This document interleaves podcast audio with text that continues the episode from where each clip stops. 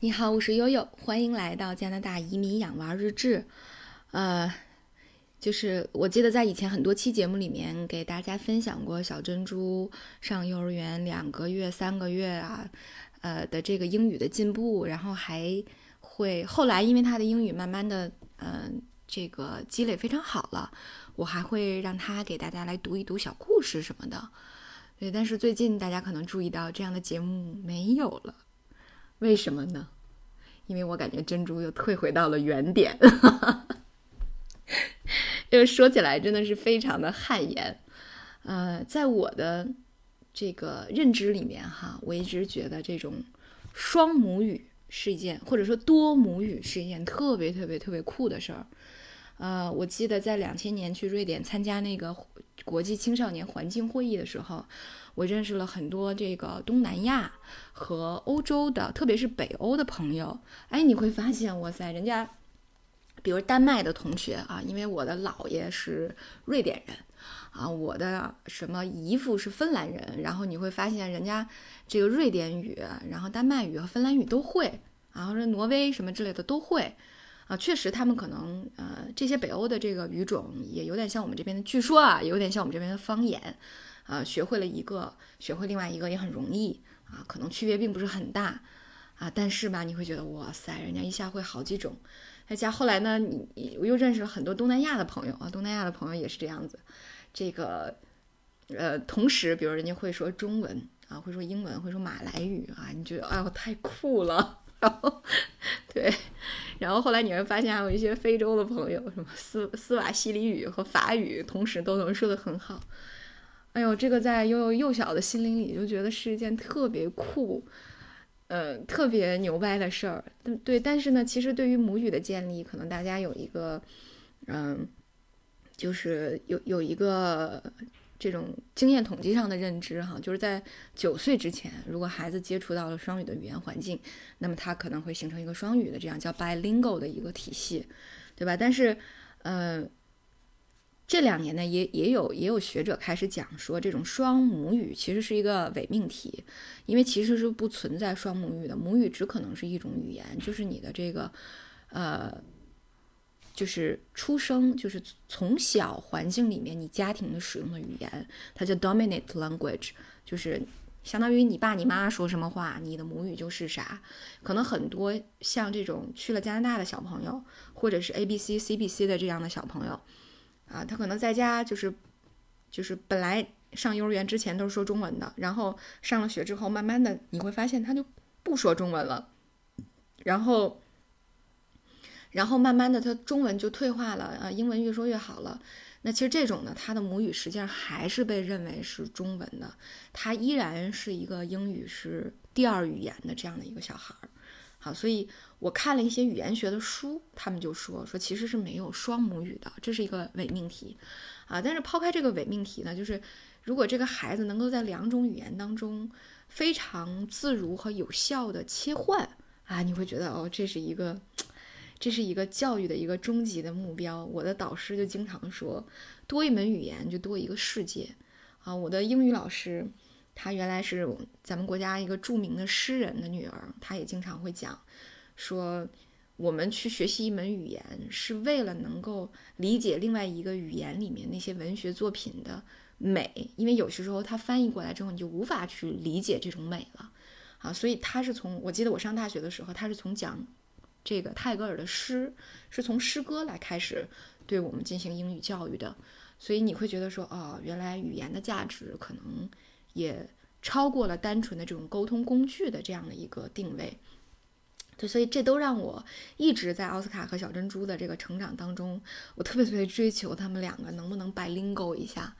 啊，特别是在去英国之前，我为什么破除万难带上了奥斯卡？奥斯卡小的时候身体也不是很好哈，大家也知道，所以我我当时决定带他走的时候，我们单位领导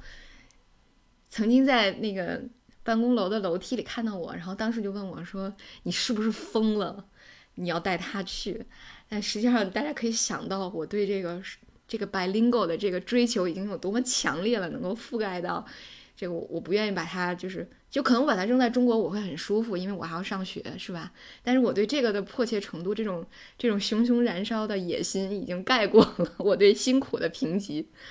呃，所以一直呢就就带着奥斯卡，你会发现小珍珠和奥斯卡他们两个在 bilingual 的过程当中付出的努力是不一样的，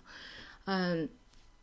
我我我不知道这个是不是科学，但是我发现，反正至少在他们两个的这种成长过程当中，男孩子的这个语言发育比女孩子语言发育可能还是要慢一点儿啊。但是呢，也不能忽略，就是作为一个二胎小珍珠，她周围的语言环境会更好啊，因为我们说的话更多啊，哥哥说的话更多，对他的刺激更多。哎，所以可能对他的语言环境也是一个更好的刺激。那你会发现，无论是中文还是英文，小珍珠都要比奥斯卡要快，哦，快很多。比如说，我记得奥斯卡到了英国的小学，呃，已经有八个多月了，他才开始会张嘴去说一些话。就当然这不影响他交朋友，但是我会发现他在他的小群体里都已经八到十个月了，他才会说。哎，大家往这儿看，我有一个什么什么东西，然后我现在是呃恐龙，我现在是肿头龙啊，我要为大家把这扇门顶开，什么类似，他才刚开始开口，但是小珍珠就会快很多，嗯，对大家，因为已经看到了他的进步，我就不再赘述了，呃，这就让我想到了说，天哪，那是不是是不是这个这个是能力问题吗？后来我发现也不是，因为。可能每个孩子在发育的过程当中，他对某一种能力的这种捡拾的速度和效果是不一样的。呃，对，就比方说，你可能在五岁学不明白这个知认这个知识的时候，你到七岁突然间你很快几天你就明白了。呃，所以也没有办法强求。呃，另外一个话题就是扯出来的，因为有一个朋友也遇到过类似的问题，就是可能 bilingual 就是 bilingual 这个事儿其实。我觉得我一开始追求的这个目标的时候有一点盲目，所以这个是我想提醒大家的，不是说 bilingual 就在我们的价值观体系里就是一个终极的语言教育的一个追求的目标。呃，为什么呢？因为确实我的朋友里发现发生过，就这个孩子他是一个国内的这种 bilingual 的体系，就是呃是南方的语汇和普通话，因为确实差很多，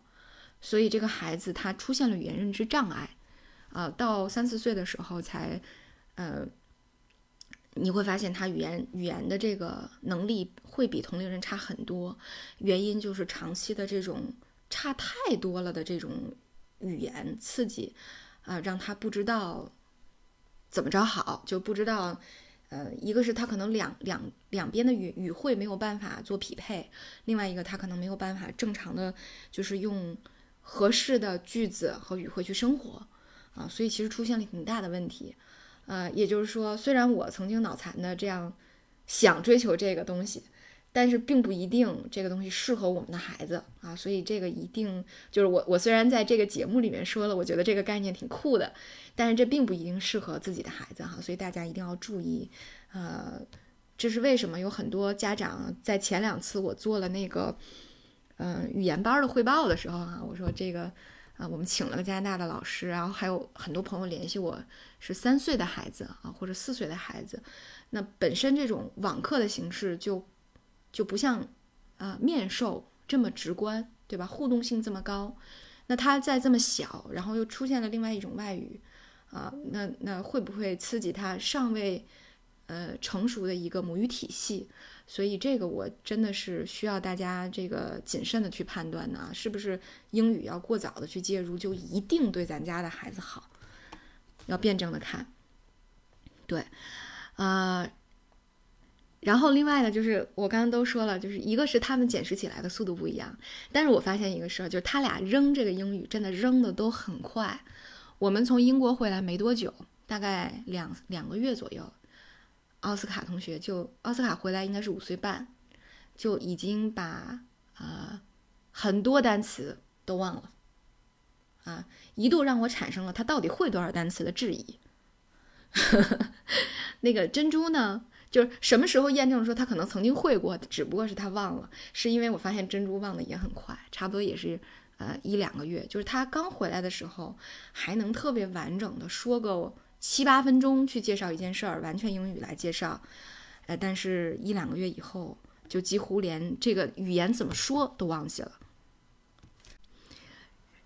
然后我在看一些这个 bilingual 的一些这个文章的时候，我就发现哦，原来这种情况也不不仅仅出现在孩子的身上，其实在成年人身上也很明显。然后有一个博主哈，他是在他是小的时候说塞尔维亚语，然后后来说俄语，